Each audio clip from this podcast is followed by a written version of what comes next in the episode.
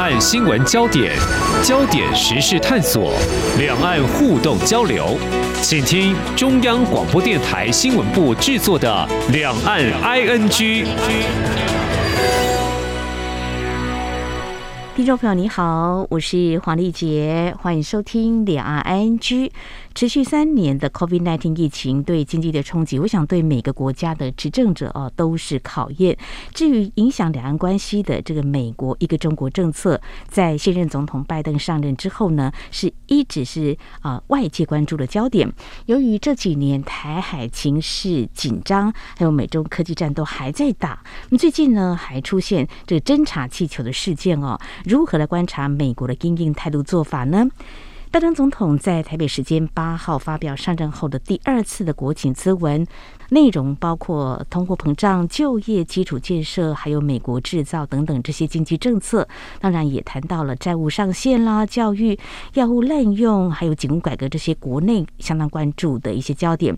另外还有俄罗斯入侵乌克兰等等议题，同时也谈到美中关系啊。我们在今天邀请动物大学政治学系助理教授陈方宇来解析探讨，非常欢迎陈老师，您好。主持人好，各位听众朋友们，大家好。好，关心这个焦点，也会留意到这个国情咨文长达七十分钟左右哦。那不少篇幅谈经济的议题，因为他面对国会嘛，哦，显示是不是有一定的连任压力。不过，美国去年十一月的中期选举，就是拜登。执政能力的期中考，美国深陷严重通膨危机，但他所属的民主党在国会改选好像也不是选的不好啊。那你怎么样来看他特别在经济方面多所琢磨呢？哦，国情咨文是美国宪法所规定，美国总统必须要定期的哦，就是不时的哦，向国会发表这个演说。那这个是从这个华盛顿时代哦，就是非常久远的一个传统了。嗯，中间有中断一阵子，在呃威尔逊总统。恢复以来也已经一百年了哈，这是一个非常长远的一个传统。在这个国情咨文里面，当然就是美国总统对着两院的国会议员发表演说。那我们可以看到，在这次的这个国情咨文里面，绝大多数都是在讲国内议题。这也是非常正常的，因为第一就是拜登总统他现在面对的是一个所谓的分裂政府，也就是说，国会里面的众议院是由共和党所掌握多数，他必须要跟共和党合作。所以他在一开头的时候就强调说：“哎，我们应该要来合作哦，就是当然是跟新上任的这个议长麦卡锡呢，就是先打个照会哦，就是试出一些善意。他一开始的这个调就是比较欢乐的、比较温馨的、温情的这种，针对共和党试出善意的这种。那因为接下来会有非常多的国内的法案需要处理，正是他提到这个部分经济，比如说贫富不均的部分。”比如说这个国内枪支的问题、医保的制度啊等等，所以他花了非常多的篇幅在讲这个。他当然不是只有讲说接下来要处理问题，他当然也是会有一些讲自己的政绩的部分啊，就是说比如说他创造了多少的就业机会啊等等。因为国情咨文的目的是说，接下来施政的大方向是什么？嗯，需要由国会来跟行政部门一同来通过这些法案。是哦，所以这大概是国情咨文的一个重点。嗯，非常谢谢陈老师告诉我们哦，分裂的国会，经由他说过去大概两年来的一些政策，那么是不是民众呢会满意呢？有外界指出要国会通过，有些恐怕很难，是不是行政命令比较多？这也是值得关注的。还有就是拜登执政团队有没有看到这份的民调？看到媒体已经披露了哦，这个华盛顿邮报跟美国广播公司新闻网哦，他们在一月二十七号到二月一号，针对一千名左右的美国成人所做民调数据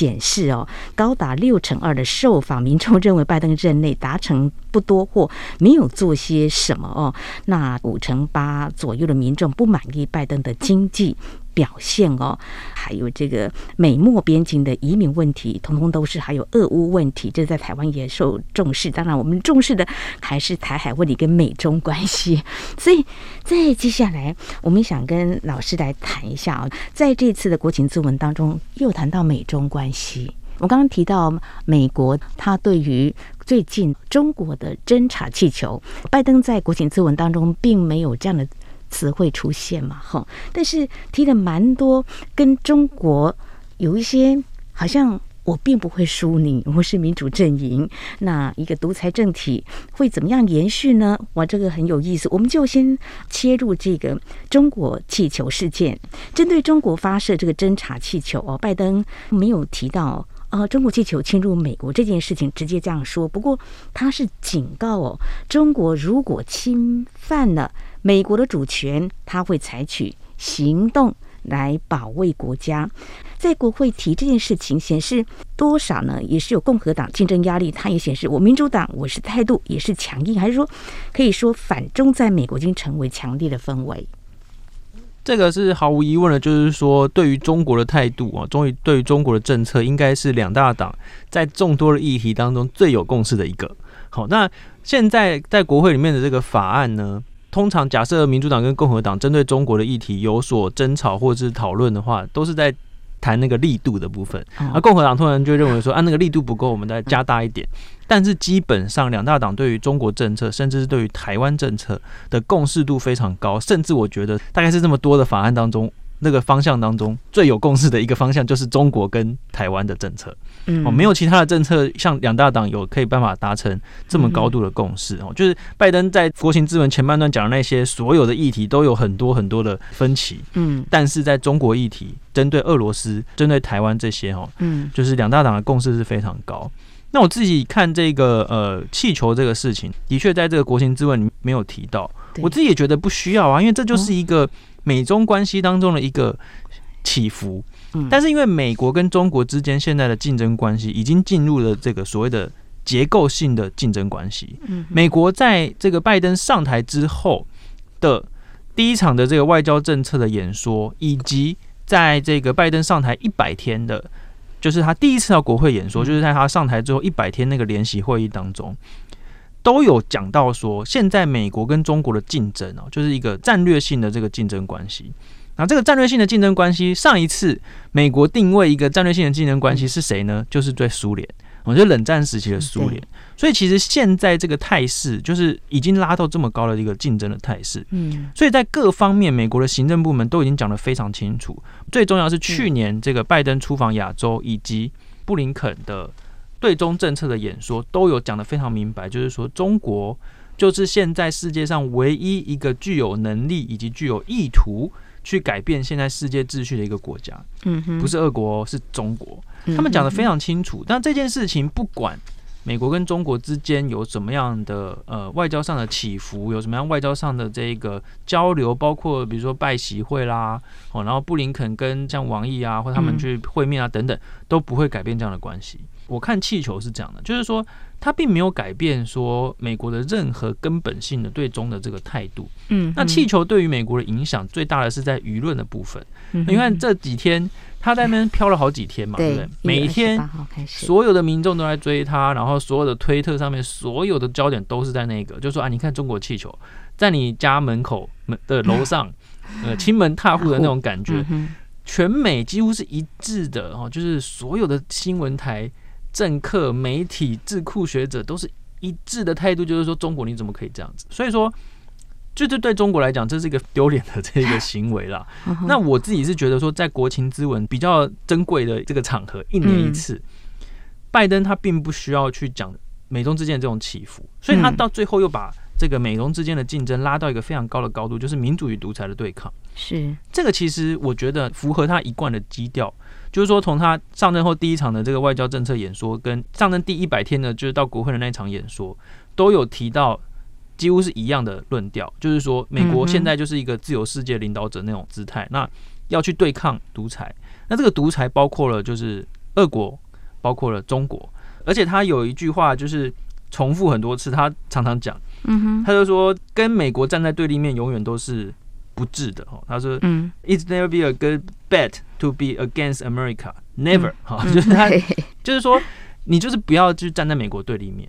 而且他去年拜习会的时候，他也说，哎、欸，我有跟习近平当面的讲过之类的，他非常喜欢这句话。他这次在国情咨文当中又把这句话拿出来讲，那我就查了一下，他至少公开讲过三四次以上。哦，我就是说，你们不要站在美国的对立面啊，然后我们觉得这是一个民主跟独裁的对抗。所以我觉得这个都是非常一致性的啊，就是在他上台之后一直以来都是这样的这一个定调。嗯哼，谈到这里，我比较好奇的就是说，相对共和党来说，民主党是不是最终当然是对立的，整个一个结构性的战略是这个样子，甚至有人说川规。啊、这个拜隋吗？是这样，就这样的一个政策，一定啊、从美中科技战之后到现在都是这样，而且在各个领域都是一个对立对抗的。但是这个气球从一月二十八号开始被发现嘛，就开始飘在美国呃上空，但是到几天之后才被处理啊，表示说。有没有可能，民主党想说，其实还是要有好的氛围啊，让美国国务卿布林肯啊能够到中国大陆去访问？因为拜登上任之后有提到一个护栏，他知道美国跟中国大陆其实有很多的问题上是分歧的，很不容易谈拢的嘛。那当然，大家如果能够把底线先出来，就说有哪些议题是可控的，哪些大家就大概到某种程度就不要有所谓的冲突发生。所以会不会有这种可能啊？这个气球到后来被很多外界都关注，就是媒体都已经报道都曝光了，民众也看到了，所以不得不处理，是有点被迫性的。事实上，他希望留点空间，让美中之间还有继续在透过外交官员来接触的可能呢。我觉得这当然有可能是一种考量，嗯，但是说因为气球已经飞在那边是没有办法去逆转这个事实的，所以我觉得这个考量的那个可能性反而不高，因为你就是得处理它，对，它就是已经全国就是大放送，你要再怎么样去这个帮中国说话是不可能，所以我觉得这个可能性比较低。但是我觉得现在它让这个气球慢慢飘，慢慢飘，等于就是一个非常好的对中国的这个 政策的宣传，就是说。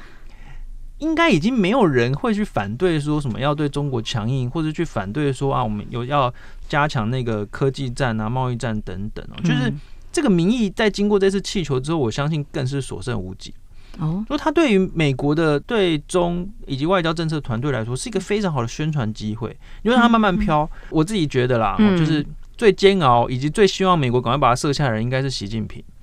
因为只要气球在那个天上的一天，所有美国舆论就会讲的，你看中国在我们家头上，你看中国在我们家头上，所以你赶快把它处理下来的时候，反而哎那个热度就消失了。这是第一点。第二点是，它最后被射下来的地点是在海上。嗯，是。所以说这个是很重要，就是说你把气球射下来之后，那些气球上面的那些设备不会从高空砸下来就摔烂了嘛？因为他们那个气球是比民航机跟战斗机都还要更高的那个高度。对，你如果在陆地上处理的话，它掉下来所有东西都砸烂了。嗯哼，那是你在海上处理，所以你看他们那天发生什么事，就是等气球飘到海上，然后把那个海域清空，然后气球射下来之后，FBI 就开着船出去，然后把所有的都打捞上来。这是一个在叙事上跟在故事这个画面上的这个震撼哦，就对美国民众来讲，你看，就 FBI 现在处理，自此之后，他把东西打捞上来之后，又有更多的故事跟那个叙事可以发挥。嗯哼，就是因为你调查结果还可以再出来讲嘛，没错。但你如果在陆地上就把它射烂了，就没有了，那个舆论就停了。嗯哼，所以说我觉得美国是有掌握到这次这个舆论的这个方向，我就是说他等到呃气球飘到海上才来处理，而不是就是急急忙就是去处理它。嗯哼，这边还要再提醒大家一件事情，就是说之前曾经发生过哦，就是气球飘到加拿大，加拿大试着要去把它射下来，好几年前，嗯，射不下来。哦，就是你发射那个机枪啊，什么就去打啊，那个气球不会掉下来，因为气球的高度太高了，甚气球的高度甚至比战斗机能够飞到的高度还要高。是，所以这次美国其实就是用飞弹哦，飞弹军机，然后用飞弹去打。对对。那很多人就笑他说啊，你看你这个就是就是花那么贵的飞弹，但是因为之前已经试过了嘛，已经知道，所以其实都有在看以前发生什么事。而且出动了这么贵的飞机跟这么贵的飞弹，其实也是一种展示，就是美国的那种国力。所以我觉得这一系列的操作其实是对美国是有利的。嗯哼，好，这个台面上了哈，那当然私底下呢，美国的思维是如何？那中国大陆它现在面对又是什么样棘手的难题？就是美中双方到底有没有意愿要见面哦？这也是。可能又是另外角度的观察嘛，因为布林肯他在这个记者会上他有说嘛，那就会择日适当的时机再前往中国大陆访问。那去不去，可不可能被促成？有的话就表示说，过去美中沟通的机制呢，慢慢的又恢复了，表示说美中对立的关系可能是趋缓。但是如果从这个气球事件之后，就比较不可能。这美中关系是不是有更显紧张呢？所以又怎么样来看美国到底会不会在积极的推动布林肯访问中国大陆呢？如果说现在美国国内多数或一片反中的话，好像不去也比较符合拜登政府。他现在在舆论上，也许呃，他真的是有比较得分，那就顺势就不去了。不晓得老师你会怎么样来看美国可能的处理的做法呢？我这边想要再强调一点，就是说，美国对中国的竞争关系是结构性的，是这个结构性包括不管美中两国如何的交流或不要交流，这个竞争态势都不会改变。嗯，在布林肯原定要访中的前一个礼拜，我们推往前一个礼拜看看发生什么事。第一，美国扩大制裁华为；第二，美国在菲律宾宣布要成立四个新的基地。嗯，我这是一个知识体大的事情，嗯，完全就是针对中国而来的。是。结论就是，即使布林肯去中国，或者布林肯不去中国，这个竞争态势都完全不会改变。我都还忘记讲了，除了制裁中国之外，科技战还升级，哎，是。包括日本跟荷兰加入了制裁晶片的行列，没错，禁止输出那个叫做 DUV 的那个成熟制成的那个机器，让中国连成熟制成的机器都没有办法用。哇！所以这一系列的都跟布林肯去跟不去无关啊。布林肯即使去，他没有这颗气球的存在，那前一个礼拜发生的事情都是在提升美中关系的紧张啊。嗯，那所以这些事情是不会改变的。即使布林肯去，那些事情也早就发生了，也不会被取消。嗯哼。所以美中之间的竞争关系，或是美中所谓的合不合，我认为没有这个问题的存在。美中之间。和缓不和缓，这个只是表面上的这个高层的这个交流啊等等，这完全不会影响到美中关系竞争态势的这个结构性的那个问题。嗯，对，所以这只是拜登，因为他。担任了三十六年的参议员的资历，因为他就是懂得比较圆熟的一个做法，就是与人为善吧，可以这样说，不再激怒你。但是我事实上做的，我已经认知的美中是对立的，所以我会采取很多实际上的做法。事实上呢，我要证明美国不可能被中国大陆超越。我可能用很多的方式让你在后面来追赶，是这样子吗？这是可能拜登他个人的领导的风格的一种外交的做法。呃，这当然是可以从这个方面解释，但是如果说以学者的角度来看，我们会从国际关系理论来解释，就是说大国之间呢，嗯，包括美国跟中国之间呢。最好的一个结果就是不要直接的发生冲突。嗯哼，就是说不管是怎么样啦，就是说你直接发生冲突，直接打起来，一定是最差的状况。嗯，所以从这个国家利益的角度来看，美国也不会希望跟中国直接打起来。那你要避免两国直接打起来，有一系列的方法。那其中一个方法就是要交流，你必须要知道对方在想什么。嗯，你必须要让对方知道你在想什么，这个东西是很重要的。所以说，你看为什么拜习要会谈？为什么布林肯要去？嗯然后还有这个各种各式各样的那种交流。嗯其实大家注意一件事情哦，即使是在川普时代，川普时代呢，这个很多的你去看到政党轮替后那些官员就已经可以讲话了嘛。那些官员就想说，哎，其实我们就是不断的尝试要跟中国做沟通，嗯但是中国常常都不理我们，他们都认为这是一件非常危险的事情，因为当两国的这个交流断交的时候，可能就会发生误判。嗯，比如说美国可能就是一个呃，比如说军演啊，或者怎么样，中国就说哦，你是不是要打我？然后就开始紧张，开始升级这个冲突的可能性。所以其实不管如何，我都认为两个大国之间不交流是绝对不可能的事情。所以布林肯去中国，或是布林肯要不要见到王毅，或是其他的这些呃，就是他的这个外交上的这个同行呢？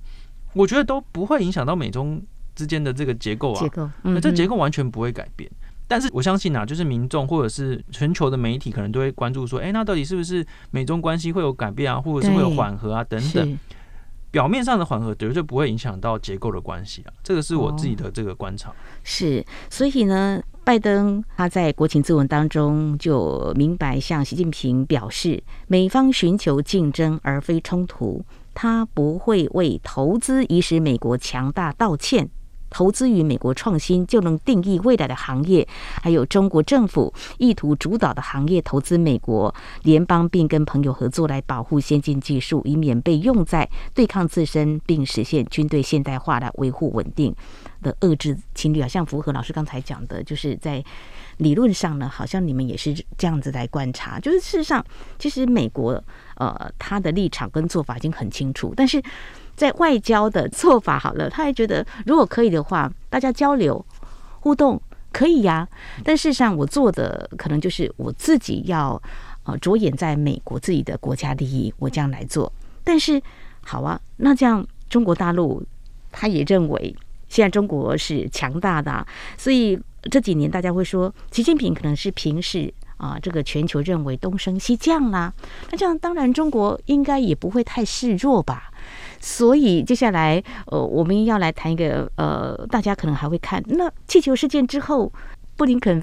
访不访问中国大陆，虽然不是很重要，但是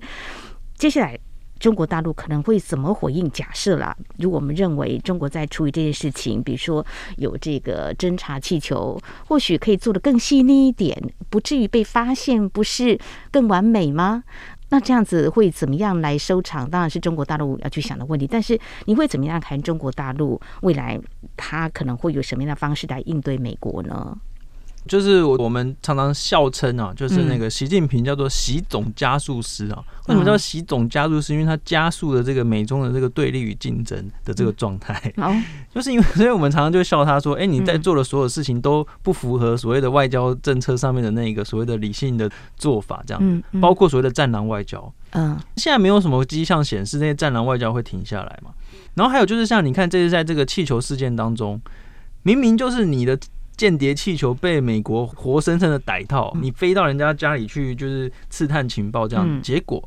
就是美国把它打下来之后，中国外交部发出声明谴责美国反应过度，还有就是说我们要为这个呃 气球的拥有者所争取权利等等。就是说，你就是很难理解，就像是假设今天有小偷到你家去偷东西，把你家砸了半天之后，然后小偷被抓到，然后小偷骂你一顿，说你为什么要抓我？你为什么之类的，就有点像这样。嗯，好，就是说。这个中国或者是独裁者啊，应该说就是 general 来讲，就是独裁者的那个决策模式都跟我们想象有点不太一样。就像我们都觉得说，普丁应该不可能会打乌克兰，因为你这个付出的代价很高嘛。嗯哼，但他还是打。嗯哼，所以其实现在大家都担心的就是说，我们要用各种努力去告诉中国说，没有。你现在这个能力是不够的，不要再妄想呃，就是要征服世界啊，或者怎么之类的。还有就是美国现在在拉拢盟友嘛，嗯，拉拢就是日本啊、韩国啊，还有就是外交上这个 G7 欧洲啊等等，去警告中国说，哎，假设你使用武力的话，会付出严重代价哦，会比如说你会被制裁等等，嗯，就是要告诉中国说，你一旦打，你会付出很严重的代价。可是不知道中国到底。接收了多少？我自己是觉得，嗯，不见得能够接受，因为现在中国就是一个处在一个自信心爆棚，然后就是觉得说啊，我们中国就是一个伟大中国人的这个是荣光啊之类的，然后去追求这样子，我就是这个所谓的民族主义的这个呃态势也很明显啊。所以说，大家不免还是会担心啊，就是说我们是不是要再加大这个竞争的这个态势啊，或者再加高这个围堵，多拉一点盟友啊等等，这是大家现在在努力的嘛。嗯，在去年中共二十大之后，习近平确认就是在三月的时候位接第三任，这是打破过去的传统嘛？哦，那大家也在关注他未来的外交班底是哪些人？外交部长是秦刚嘛？他驻美嘛？哦，那应该对美国会更了解一点嘛？这个时候，呃，你的主旨是这样子，应该说明还是说习近平一个人认知或说了算？当然，我们这些都是。好奇啦，所以您会怎么样来看？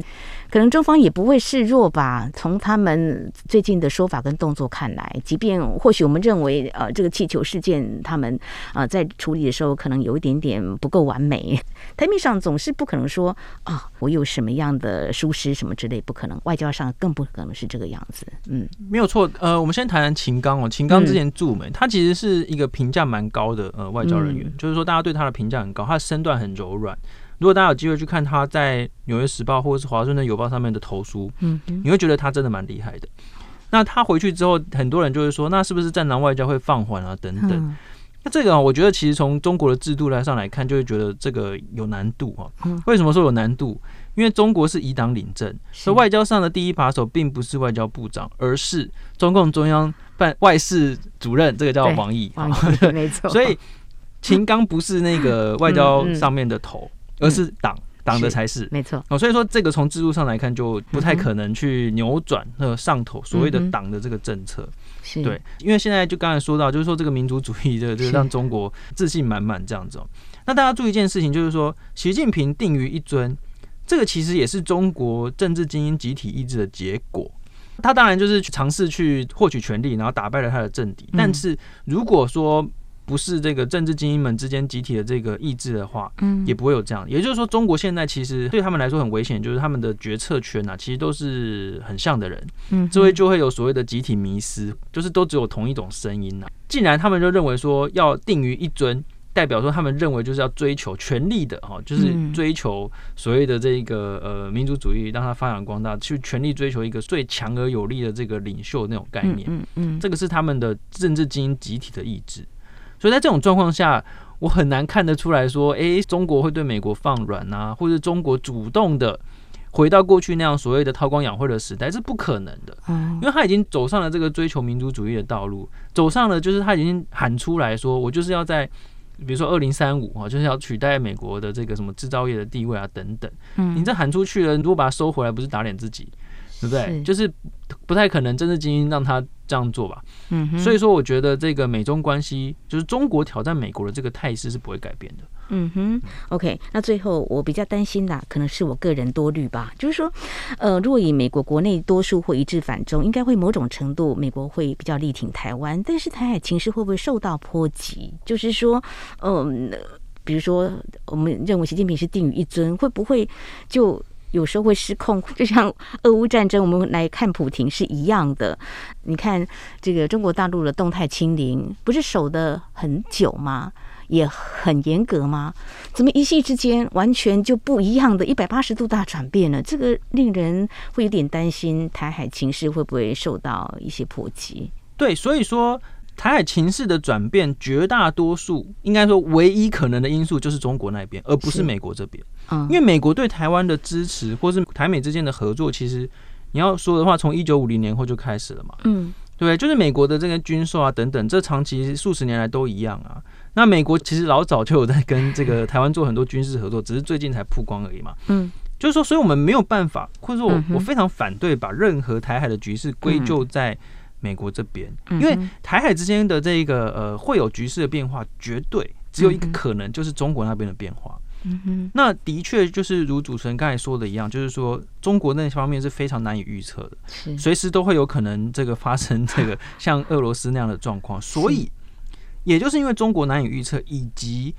中国决定了到底要不要出兵这件事情，所以我们能做的事情啊，就是去做最坏的打算。那最坏的打算就是说，我们要随时去设想说，中国有可能使用武力，中国有可能对台湾采取封锁，然后中国有可能去做很多很多不同的事情。嗯那我们就是要去做好准备。例如说，美国上边智库有呃这个兵推嘛，嗯，那就兵推说各种各式各样的这个状况会怎么样？嗯，我们也一样啊，我们每年都有演习啊，啊，我们也是持续的在做军购啊，然后我们也是持续的在做一些呃。后备动员体制啊，等等的这些改革嘛，嗯哼，这些所有的准备就是在避免那个万一的那一天嘛，嗯，对啊。那其实我们在做这些动作的同时，本身就很重要，因为我们就是要去加强我们的贺主的力量。我们必须要很清楚的告诉中国说，假设你使用武力，你的代价非常的高。嗯，那如果我们都不做，我们都不准备，因为很多人就会主张说，哎，我们现在如果去买军备的话，就会刺激中国，或者我们跟美国太好，就会刺激中国。嗯，刚好相反。因为如果我们不去做准备的话，嗯，对中国来说，那它入侵的成本就降低了嘛。嗯，你如果不跟美国做合作，你不买军备，然后你不去做军事的改革，意思是它入侵你变得更容易嘛。嗯，那更容易，它当然就更会入侵啊。嗯，对。那所以很多人就说什么啊，我们最好就是不要做军备啊，不要刺激中国啊，我不要跟美国太近啊，这些，我觉得就是会助长哈，就是中国就是侵略的这一个决心啊。对，所以说我们自己要做的事情就是先做好准备。好，非常谢谢陈老师提供您的观点哦。在去年的中共二十大呢，习近平报告当中，他也表示呢，他不会承诺放弃对台湾使用武力的哈。那当然，即将来的三月份的政协人大两会，我们可以关注他相关的一些说法。但今天呢，非常感谢东吴大学政治学系助理教授陈方宇来特别观察解析美国总统拜登在八号发表上任后的第二场的国情咨文。我们今天是着重在啊，他谈到美国国内的经经济的复苏的议题，还有特别是美中关系，我们来探讨美国对中国的政策跟做法。非常谢谢陈老师，谢谢您，谢谢主持人，谢谢各位听众朋友。好，那么以上就是今天两岸 ING 节目，非常感谢听众朋友您的收听，黄丽杰祝福您，我们下次同一时间空中再会。